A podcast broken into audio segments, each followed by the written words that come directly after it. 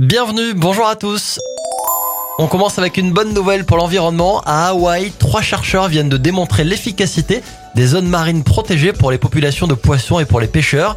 L'étude démontre que quelques années après l'agrandissement de la plus grande aire marine protégée du monde, les populations de thon se reconstituent au point de sortir de la réserve et de pouvoir être pêchées dans les eaux autorisées.